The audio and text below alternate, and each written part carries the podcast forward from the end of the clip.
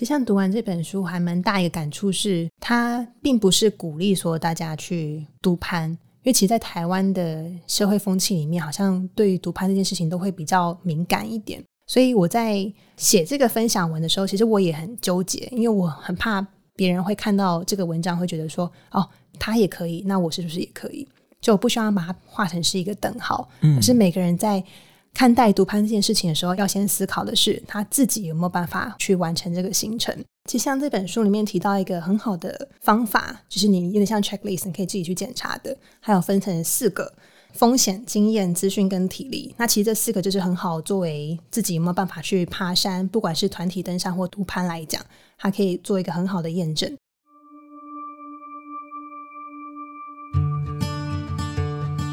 欢迎收听《迷成品 Podcast》放送观点，在这个单元里，我们邀请不同行业的职人对谈，一起领略思想的跨越，并往更美好的生活迈进。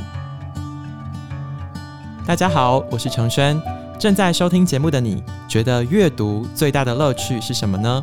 有些人喜欢学习新的知识，有些人享受故事情节，但是也有些朋友是习惯透过阅读和自己对话。说到和自己对话哦，除了阅读，其实还有很多不同的方法。在日本，有一群登山爱好者，他们不只喜欢爬山，他们更喜欢自己去爬山，享受独攀的乐趣。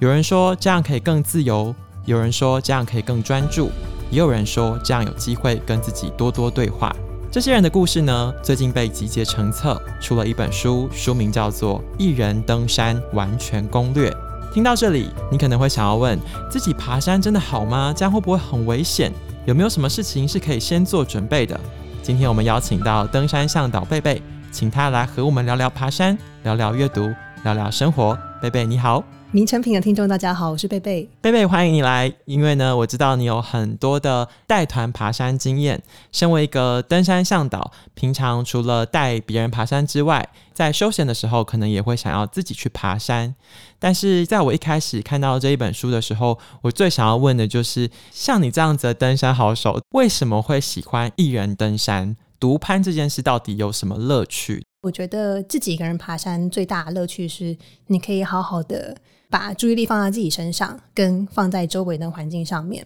然后你有机会透过看到不同的风景，产生出更多比较正向的情绪，来疗愈自己。因为平常在山下工作已经很忙碌了，压力也很大。但如果到了山上，有一种与世无争的感觉的时候，你就会觉得，哇，原来自己可以这么快乐。对于我这样子不是非常擅长爬山的人，我可能可以一个人去走一走，比如说象山啊，走一走虎山啊。但是如果要让我一个人去爬，比如说三千公尺的高山，对我来说，我就觉得有一点点不安。那《一人登山完全攻略》这一本书里面，它收了是一群日本独攀高手的故事。他们里面有一些爬的是那种很难的山，有一些甚至是比如说溯溪这种有危险性的活动。那看完这本书之后，你有没有比较印象深刻的读攀高手故事？有，有一位叫大田先生的，他提到的一个观点，我觉得还蛮受用的是，他说不适合读攀人，恐怕就不适合登山。一开始我看到这个标题，就觉得说，哎，好像有点太偏颇了。但我后来读完他这一篇之后，发现到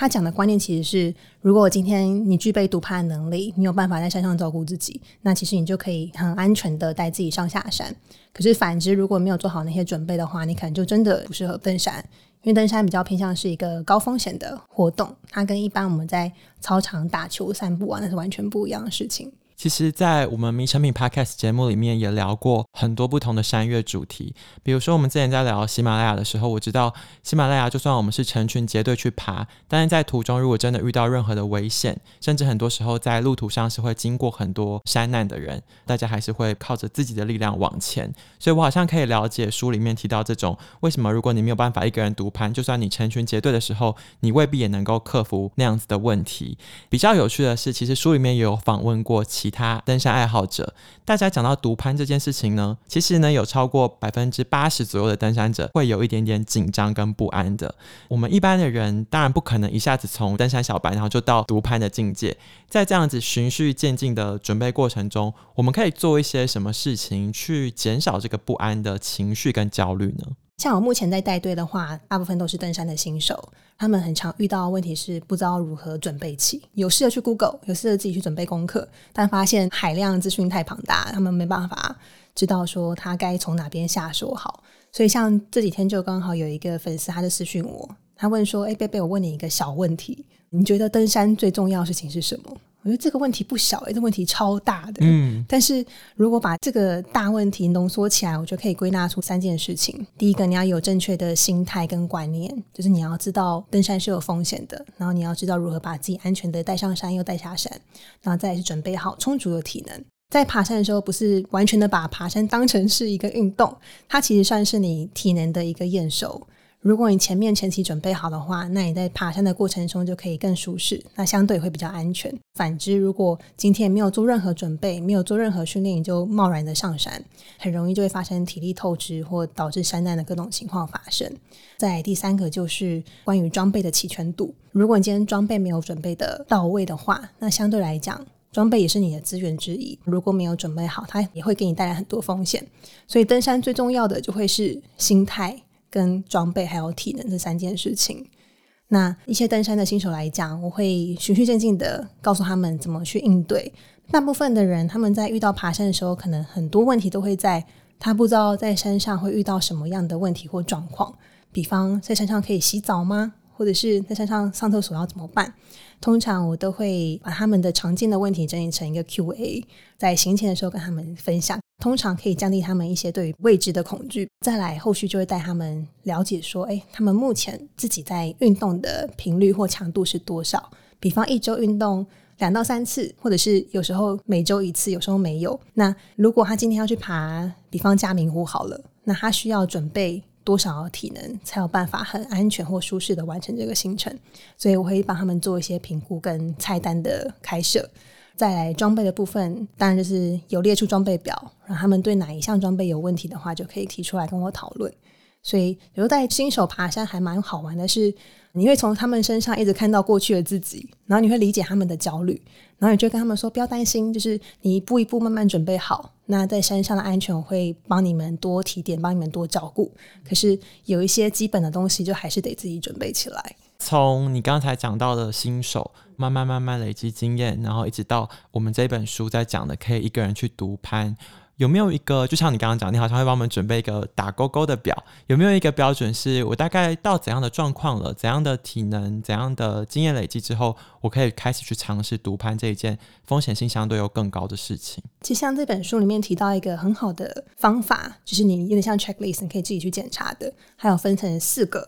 然后那四个它分为风险、经验、资讯跟体力。那其实这四个就是很好作为自己有没有办法去爬山，不管是团体登山或独攀来讲，它可以做一个很好的验证。比方说经验来讲好了，通常在带团之前会问他们过去有爬过哪些山，跟最近一次爬什么山。第二个是体力，因为登山毕竟可能就是走五到六小时或七到八小时以上。以他目前的状况，他有没有办法负重五到八公斤，然后走六到八小时？这个也会是一个很评估的关键点。再来第三个是风险，如果他今天走出现要过危险地形，或是有崩塌地的时候，他自己过地形的能力有没有足够？有没有经验？如果没有的话，可能就要评估一下这座山可能不适合他。然后最后的话是咨询，就是。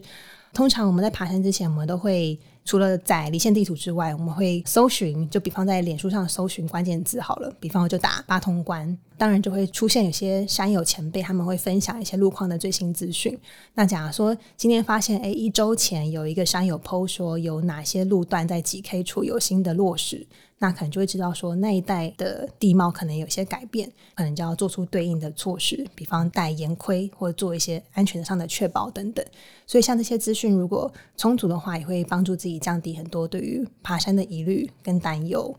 所以，像这本书提到的四个步骤，我觉得很好用，大家可以实际去套用看看。刚才有聊到，其中两块是包含像体能跟经验，这就蛮有趣的，因为这在书里面还有特别提到说，其实连走路这件事情都是需要学习的。好奇问一下，如果我们有听众朋友是登山门外汉，他想要开始踏入这个领域，爬山的时候的走路跟我们平常在城市里面的走路有什么不一样？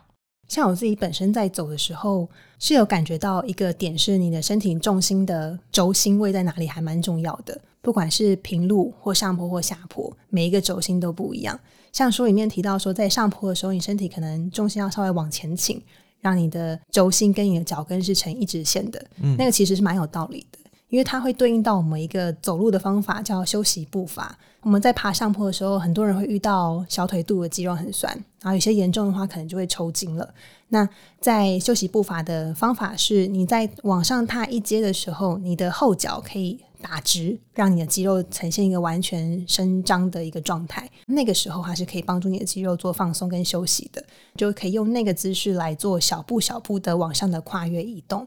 除了这个之外，你在做跨步的时候，也尽量不要跨太大步，因为你位移的高度差越高，你需要的动能就越多，会很容易让你感觉到疲累。所以上坡的时候，可以运用休息步伐跟小步的跨距来改善你的肌肉疲劳程度。那下坡的话也是一样，就是你的重心要维持在中间，不要做过度的后仰或前倾，因为有时候过度的后仰，你可能会踩的重心点踩偏了，你很容易就会滑出去滑跤。所以在里面提到的那些步伐，我觉得还蛮实用的。看完之后有实际体验一次就，就哎，好像还蛮有效的。曾经也听过爬山的朋友说，下山的危险性比上山还要高，嗯，这原因是什么啊？大部分下山的时候都是已经在回程的途中了，嗯，所以到回程的时候，可能前面已经走了五六个小时，那他的心态或者他的体力已经开始在疲累了。有些人就容易脚软，那或者是他本身的大腿肌力不足，比方他的大腿股四头肌没有多加的训练，所以他会下到最后膝盖很痛。那他为了不要让膝盖痛，他就会下得很慢。其实还蛮多原因会导致说下坡下的会比较有危险。我们刚才在讲危险这件事情，我有时候也会思考，大家真正担心的是风险还是未知？因为如果我们不知道会遇到什么状况，我们好像就会更害怕。那我觉得透过阅读这一本书，或是透过我们跟贝贝登山向导交流的经验，我们大家可以多听一点别人的故事，然后去听说哦，以前的人遇过什么危险，那我可以怎么避开？所以像这本书里面有聊过一些啊，比如说恶劣天气。遇到野生动物或者是迷路，那我不知道这些危险的经验，贝贝自己有没有遇过，或自己有没有听闻别人遇过？我自己的话是有一次，大概是前一两年的时间，自己去走新北那一带有一个郊山，姜子寮山，它算是小百岳。然后那个时候，我事前做一下路线的调查，因为一般人只会从姜子寮山登顶之后就原路折返。可是我看到还有另外一个路线是走 O 型的，我说：“诶，走 O 型的时间比较久，可以走五个小时，好像比较过瘾。”那我就想说来挑战看看走 O 型的路线，所以一样把离线地图载了，然后装备带了，我就出发。到了姜子寮山顶之后，很多人嘛，那大家下山之后就往回程的反方向就原路折返了，只有我一个人要往 O 型的那一条路去走。所以一开始钻过一片芒草，然后要往下切的时候，遇到从反方向上来的人。他们说：“哎，你一个人哦，跟你讲，前面路不好走哦。”但是我那时候没有想太多，想说：“哦，好，谢谢你，就继续往前。”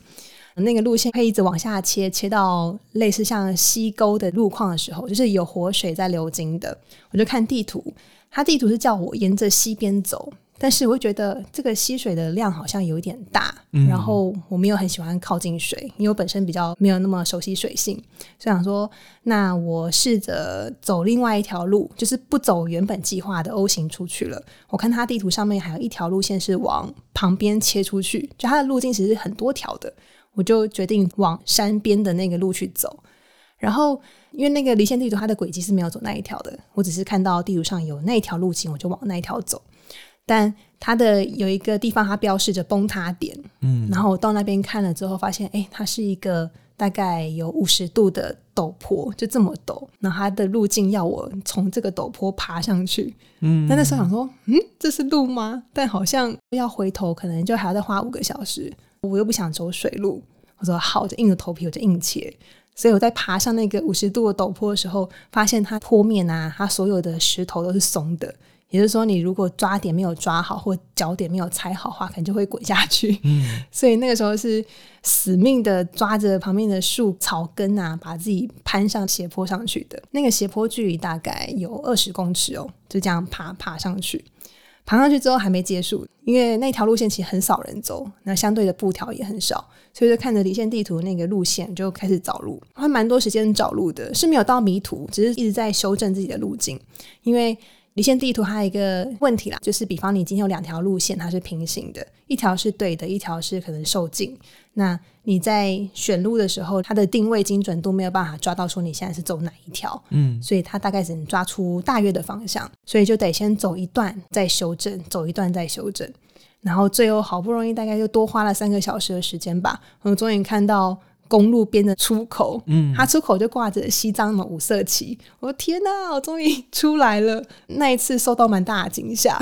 那就觉得说啊，一个人爬山好像有点可怕。然后我以后尽量不要选这种太冷门的路线好了。那这次真的能活得出来，太好了。其实，在你刚刚讲这一整个过程的时候，我们可以听到你很多当时的一些判断，或是自己跟自己的对话。嗯，就是哎，要走吗？嗯，好像有一点抖。其实这本书里面他讲了一个东西，叫做自我救命术。这个自我救命，我觉得分两个吧，一个是技术面，一个是心理层面的。嗯，延续你刚刚的话题，我们现在聊心理层面的好了。就是面对你这种比较稍微有经验的登山向导，如果说我今天是新手嘛，我是团员，我跟你去爬山，然后我的情绪不是很 OK，或是我很紧张害怕的时候，你会怎么激励你的团员？另一种是像你刚刚讲，你自己独攀的时候，你刚刚那个危险的曲折的过程里面，你是怎么去自我激励的呢？先聊我自己的经验好了。就我一月底的时候有去读攀雪北，那个时候因为天气实在太好，天气好就可以降低很多行程风险的因素。唯一要留意的就是自己的体能跟当下的状态。比方我在下坡的时候，就是会走得很开心，就踩得比较快，跑得比较快。嗯，然后有时候不小心踩到几个小石头，就差点要滑跤的时候，就会告诉自己说：“哎，慢点，慢点，不要让自己摔倒或受伤了。”心里有一个小老师会跳出来，对，一个天使说：“哎，就是要纠正我这样子。”嗯。嗯如果是在带队的话，比较常遇到的是他们体能状况不好，走不动。因为像走不动，它其实分两个层面，一个是他心理状态不好，那一个是他体能真的很累。那心理层面的话，大部分都会用跟他聊天的方式转移注意力之外，然后也听听他为什么他觉得心情不好的原因，嗯，然后试着去帮他排解一下那个情绪。他通常把他聊开心了之后，他就有力气再继续往前走了。因为大部分很多时候他的心理状态不好，可能是因为跟队友的摩擦，他可能跟其他人处的不好，或者是他今天对自己能力的怀疑，嗯，或者是他觉得哎队友没有关心他，有一些很多那种人际关系的小问题、小声音会出现。然后这时候只要安抚好他，理清他的问题，跟他聊聊之后，他就会好很多。那另外一种情况是他真的体力透支了，这个时候就会用比较多次的休息。让他好好做一个大休，然后好好吃点东西，喝点好喝的。二十到三十分钟的休息时间之后，他就会充满电，然后就会可以继续往前走。嗯、那当然，这些前提都是在今天的行程跟表定时间是充足的情况下，才会这样子去安排。那大部分的时候都可以在表定的时间内去完成。其实刚才贝贝分享了很多是新手登山的时候，可能你在心态上或者是身体素质上做的一些准备。那我们今天聊的这一本《一人登山完全攻略》，它里面讲了很多都是非常资深的登山者。其实我自己常常有发现，在回顾新闻事件的时候，好像很多时候意外也是发生在所谓的资深登山者。像你这样子的登山向导，不管是你个人的经验，或者是你接触一些比较资深的爬山高手的经验，大家通常是在什么样的状况下去判断说，哦，我这个状况我需要求援了，或者是哦，这个状况我可以自己搞定？因为你刚刚的这个心里面的小老师，或者是天使，或者是恶魔。会不会会有判断失准的时候？那我们自己要如何去借鉴我们读书的时候学到的这些知识，去修正自己在爬山的时候，或是精进自己在爬山的时候，去降低这样的风险？通常在山上的时候，不管今天是团体登山来讲，或独攀好了，在遇到有危险的时候，或是风险性很高的时候，当下我们都会评估说，这个问题是我们有能力解决的吗？像有时候我们在带队遇到一些崩塌地的地形的时候，就那个地质很不稳，你要确定说你今天踩出来的路基是稳的，你可以让队员通过，还是说今天连你都没有太十足的把握让队员走，那这个时候我们可能就会下撤退的这个指令了。那如果说是自己去爬山，一般我们在上山前都会做比较多装备上的准备，比方留守人的安排，然后留守人要知道你的登山计划，又或者是我们会带卫星电话或者是 InReach。这种比较可以及时让山下人知道你在哪里的装备。如果今天真的不幸发生意外的时候，我们也要评估说，现在这个情况，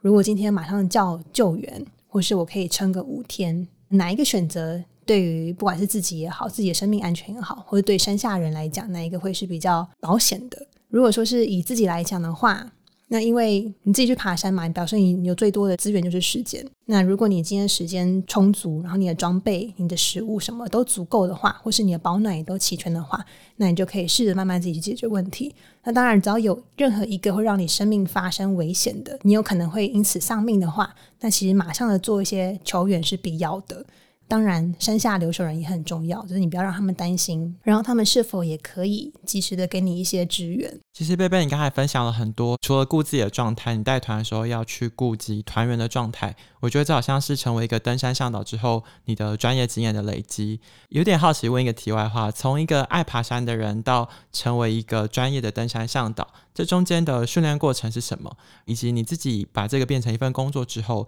你对于爬山的心情有什么样不同的变化吗？其实我原本爬山，我只是单纯的想要给自己一个生日礼物，就决定诶，在我二十九岁生日的时候，我就去爬合欢山。可是，在那过程中，并没有预设说哦，我今天一定要当登山向导，而是在回来的时候，我发现到在山上感受到的那一份感动，我很想要一直复制下去，甚至说我希望可以带给更多人有同样的感受。然后那个时候就在思考说，什么样的职业可以让我做这件事情？我想到哦，登山向导。就开始一股脑的就往这一条路去走了，就是离职啊，然后投入登山向导的训练等等的。那这当中的转变，我觉得最大的是你的成就感不会再源自于你对于登顶的那个快感，而是说今天你看到队员也跟着你的脚步一步一步的爬上山顶，然后你看到他们很快乐的表情啊，或是很有成就感、很有自信的那个感觉的时候，你也会为他们感到开心。我发现这个才是我。喜欢带队最主要的原因，然后也是这当中之间的一个很大的转变。就像你刚刚说的，就是现在爬山这件事情，如果是久久去一次的人，他最开心的可能是登顶的时候拍照的时候吧。但是对于你来说，现在你可能更享受的是那个过程，是吗？对，过程还蛮重要的。那你独攀的经验，跟你带团的时候，因为我知道你 IG 里面有一个精选动态，就是在分享一些带团故事，所以我有点好奇，自己一人独攀，跟你带团登山的时候，你自己各自不同的那种心情调整啊，或者是你目前回忆起来的那种状态，会有什么样比较明显的差异？像你刚刚提到那个 IG 精选动态，我后来写了四张之后，我就没有再继续了，那是因为我写到最后发现。再写下去的话，我也很不爱带队，哦，因为遇到的问题都会一直重复的发生。久就会消磨掉我对带队的热情，我反而会把注意力都放在那些比较不听话的山友身上。后来是因为有一次带队带到一群天使，他们真的让我想起当初为什么喜欢爬山。就比方他们走在我前面，然后看到旁边有一个小花小草，嗯、或是阳光洒在青苔上面那种金黄色的样子的时候，他们就会停下来说：“啊，好美哦，好可爱哦。”然后就拿手机出来拍它。那又或者是空气中有弥漫那种快木香啊，或是泥土湿润的味道，他们也可以马上跟你分享。所以那时候我就突然惊觉说，哎，其实带队并不是只有那一些比较让人不开心的，或是让人很焦虑、很有压力的事情，它其实还是有一些美好存在的。就一直在提醒我说，我应该要带着队员去感受这些美好。那当然，不听话的或是会造成团队风险或危险的，我们可以用另外一种方式去慢慢的教育。因为毕竟登山这个领域要学的东西太多了，就连我自己现在还在努力的学习。所以，如何透过我们的声音，或是透过更多人的声音，来让大家知道说登山他应该要准备哪些事情，它反而会是我后续要做的一个目标。所以在带团跟我自己独攀来讲，我觉得中间。的共同点就是我很喜欢在山上那些风景，就是我会觉得说，我每爬一座山，不管是自己去还是跟山友、跟队员去好了，我都会觉得我是去拜访他，就去看一下，哎，好久不见，我可能几个月前来找过你，那现在又来了，那你过得好吗？见见老朋友那种感觉。当然，独攀的时候，你可以更按照自己的步伐，更按照自己的心情。就你要走多快，或是你要什么时候休息，你都可以自己去很弹性的调整。就只要你的行程都在你的表定计划上就好。像上次我读攀学北一开始第一天的时候，我觉得有点孤单，因为平常都有人可以聊天。那一次第一天刚开始的时候，觉得哦，一个人背四五公斤，然后一直这样往上扛，这样走好累哦，好无聊。但是到第二天跟第三天之后，就发现，哎，好像又可以跟自己好好相处了。然后又可以跟自己好好的对话，然后你也可以跟周围的树啊、动物来做对话，其实还蛮好玩的。所以你会直接对着一棵树说“嗨，你好吗”这样子？没有，会经过，然后摸摸它，说：“哎、欸，你长在这边很好啊。嗯”对，或是你要扶它一把，说：“说哦，谢谢你。”这样子，就是谢谢你。哦、这也是一个方式，哎，就是把他们都当成自己的好朋友。其实，我觉得现在此时此刻在收听节目的听众，可能有一部分的人就是。完全没有爬山的经验跟念头，有一些人呢，就是爬山高手好了，可是更多的可能就是在这个之间的人，就是有一点点的经验，然后想要更了解，对这一块有一点点好奇。那我不知道，在读完了这一本《一人登山完全攻略》之后，贝贝自己最感动或是最印象深刻的地方是什么？如果让你把这样子的书，或者是你有没有其他相关的书分享给爱爬山的人，你的推荐会是什么呢？其实像读完这本书，还蛮大一个感触是，它并不是鼓励说大家去独攀。因为其实，在台湾的社会风气里面，好像对于独攀这件事情都会比较敏感一点。可能是因为大部分的山难，它就是因为独攀引起的，所以很多人就会觉得说：“哎，你怎么自己一个人去爬山？你这样很不负责任哎！你怎么都不会想想你的家人？如果你在山上出事了怎么办？”比较多声音是对于“独攀”两个字是有比较负面的。所以我在写这个分享文的时候，其实我也很纠结，因为我很怕别人会看到这个文章，会觉得说：“哦。”他也可以，那我是不是也可以？就不需要把它画成是一个等号。嗯，可是每个人在看待读攀这件事情的时候，要先思考的是他自己有没有办法完成，他自己有没有办法通过那四个评估去完成这个行程。所以在这本书之外，其实我还蛮推荐其他的，其他的书我有四本要推荐给大家。一本呢是跟吃的有关。因为在山上，大家都是说不要只有吃泡面嘛，你可以吃点其他比较好吃的。所以像平底锅登山露营食谱。我觉得这一本还蛮棒的，嗯，加除了平底锅之外，还还可以用煮饭神器做一些还蛮好吃的料理。因为你就想爬山已经这么辛苦，为什么要吃泡面？虽然我自己很懒啦，我说大部分都会用泡面来打发一餐这样。但如果说你可以有更多的余裕，然后也可以照那个食谱做出好吃的一顿晚饭的话，其实对在山上自己是还蛮疗愈的一件事情。然后再如果是跟体能相关的话，很推荐一本叫《登山体能训练营》，它也是日本人写的。我觉得日本人在写这类登山书籍的时候，都还蛮讲究的，很注重科学化的或数据化的一些训练方式。所以像这一本《登山体能训练营》，它提到很多关于你爬山前的训练，跟爬山中的走路的步伐，又或者是你下山之后你要做什么样的伸展来做复位，来让肌肉放松。像这一本，它的图跟文都很丰富、很并茂。看完之后，我都会把它做一些笔记，然后分享给队员，跟他说：“你就照这个方式来训练看看，我们来看成效如何。”那目前回馈来讲，成效都还不错。然后再来一本是跟野外的急救跟医学相关的，叫《疯高山》，它是王世豪王医师所写的。那它里面讲到很多关于高山你会遇到哪些状况，比方高山症啊，或者你今天在上面扭伤跌倒。或是有肠胃不适等等，或是脱水中暑，它很多解决方法都会在书里面做一个很详细的说明。嗯，所以像我们在爬山的时候，向导是会要求自己说一定要去上一些野外急救的课程。那假如说今天只是一般的登山的山友好了，他没办法有那么多时间去上课的话，他其实可以先透过书籍上面的阅读，让自己有一些基本的知识。它其实，在对于爬山的过程中，会是一个蛮好的帮助。就至少在遇到真的紧急状况的时候，你不会那么慌，嗯，你会大概知道该怎么解决会比较好。然后最后一本是比较像是总览层面的，它叫做《登山前一定要知道的事》。它是一个日本的教授，叫山本正佳。因为去年我在全国登山研讨会的时候，有听他来台湾分享，觉得他对于爬山这一块的运动生理学研究的非常透彻。